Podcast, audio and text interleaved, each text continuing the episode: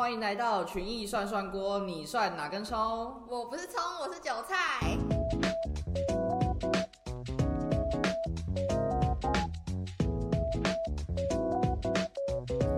大家有发现最近很常看到 Y2K 这个词吗？像是 Blackpink 或者是一些时装周的伸展台上都可以看到。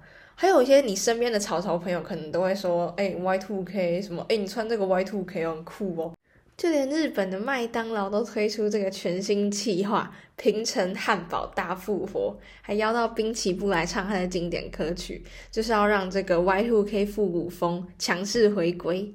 那这个 Y2K 流行中的 Y2K 到底是什么意思？其实它是 Year Two Thousand 的缩写，也就是西元两千年的意思。那在那个时代背景之下，其实就是有一个时尚风格，我们就会称之为 Y2K style 或是 Y2K fashion，翻成中文就是 Y2K 风格时尚。那蛮有趣的一点是，这波流行是从抖音 TikTok 上面又重新带起来的风潮。但是你可以想，现在玩抖音的其实很多都是国高中生，他们的出生年代根本两千年的时候，他们根本就还没出生吧。那 Y2K 兴起的年代，其实就象征着二十一世纪即将到来。那那个时代背景之下，其实网络跟新科技都还不是很深入的进入到我们社会当中，所以大家在面对这些未知啊，还有新世纪的来临，其实就会有一股不安的感觉，所以就造就了这种独特的 Y2K fashion。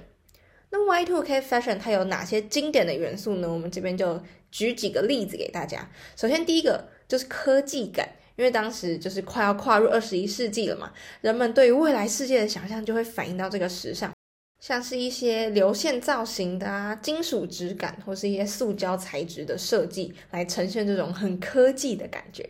那第二个是体育风格，体育风格也是 Y2K 时尚的主要元素之一，像是运动服，就是一些大学 T 啊、运动鞋、运动帽。但是它不只是这些主流的款式啊，还是会加入一些蛮独特的风格，像是耳环就有单边的设计啊，或是单边手套，这些有点古怪又有点突兀的感觉，反而就标示出 Y2K 时尚的精髓。那除此之外，他们的颜色，他们选用的是比较鲜艳的那种紫色、绿色、粉色，就是你一看就会觉得这个人超吸睛的那种鲜艳色彩。那再来最后一个，我们举例的是像低腰的牛仔裤跟迷你裙，在 Y two K style 的穿搭当中，可以看到那种很短的迷你裙或短裤，或是一些它剪裁就是很酷的那种裤裙设计。那喇叭裤啊，宽松牛仔裤也都是很不错的 Y two K 单品。那当然，这个 Y2K 时尚不是只有仅限于女生，在男生如果你也想要走的话，也是完全没有问题的。常见的一些 Y2K 男生单品，像是一些科技感的运动鞋，鞋子对大家来说应该是相对容易驾驭吧，就是你不用去想说你全身衣服跟裤子要怎么搭，因为鞋子就是鞋子。所以大家比较常入手的第一款 Y2K 风格就会是科技感的运动鞋。那什么叫科技感运动鞋呢？我们也举几个例子好了，就是比如说像 NBA 球星战神，他们当初品牌在替他的签名鞋加装了这个活气囊，外形就很像一个破半的鸡蛋糕粘在年底。但是其实这些什么胶囊。不是胶囊，气囊。如果不是专业的运动员或是经常运动的人，其实那些很酷的什么运动科技鞋，我们其实不知道说到底有些实质上的帮助，就是到底你跑步可不可以跑比较快？那其实就是很迷。那不过呢，在这些很酷的外表之下，当时想要传达的讯息就是说，哎，我这是高科技哦，我是这人科技感的运动鞋。他们主要就是想要传达这样的理念给其他人。那衣服，如果你是怕那种穿搭会很招摇的话，你可以选那种深底色的大图 T，上面就是有一些涂鸦或者那种复古的大图 T 恤。其实这些就会让你显得很有精神，可是又有点复古的感觉。除此之外，也可以找一些有棋盘格图案的上衣，也是很有 Y2K 的风格。那裤子要怎么穿呢？不管是喇叭裤、高腰裤，或是很多种颜色的宽裤，在 Y2K 穿搭中都是很有代表性的单品。那你可以搭配老爹鞋，然后再把皮带扎到高腰处，其实都会很有那种两千年代的氛围。那如果你想要带一些更炫炮的，你也可以戴那种特殊的墨镜，这边的墨镜当然不是指一般的太阳眼镜，而是那种很炫炮的造型，像是我们刚刚有讲到，千禧年是科技发展蓬勃的时代嘛，所以这些特殊的墨镜灵感其实都是来自于那些科幻电影。那最后就是，如果你想要佩戴一些小饰品，我们可以推荐你一些珍珠项链啊、塑胶戒指或是串珠手环，都可以展现 Y2K 的风格。而且这些饰品通常都是中性的，所以你可以跟另外一半交互使用都是没问题的。前面跟大家介绍了近期很流行的 Y2K 时尚，但是当我们很努力的想追求流行的时候，其实同步的也要关心时尚会带来哪些污染。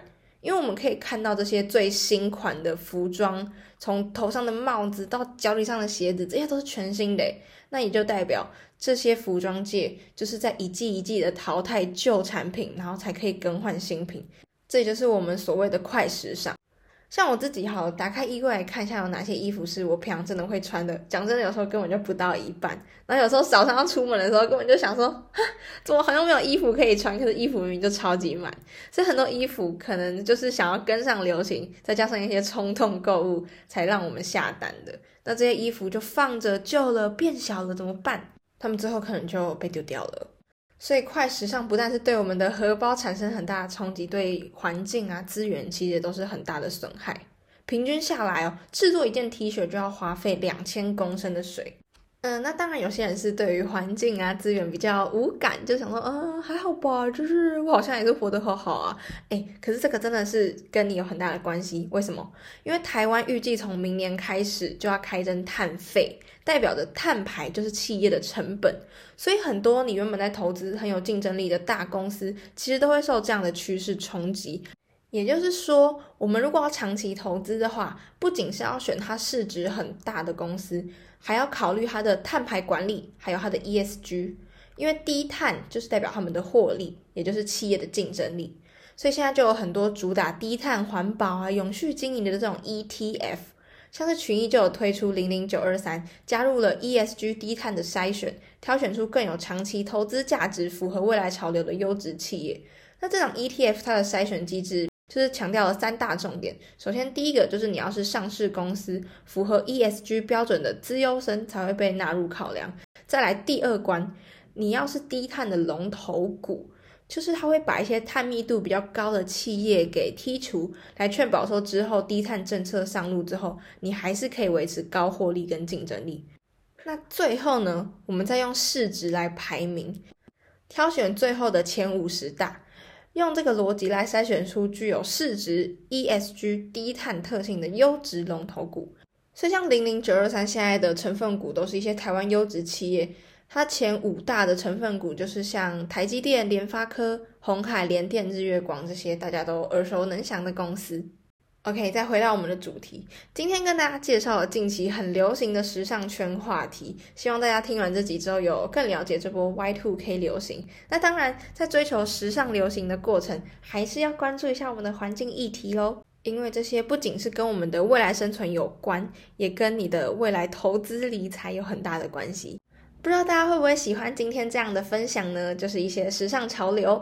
如果有想要听或者是好奇的主题的话，也都欢迎在 Apple Podcast 留下五星评论，或是 KKBox、Spotify 上面也都有留言功能，都可以告诉我们哦。那我们群艺算算故事到这边结束啦，下周见，拜拜。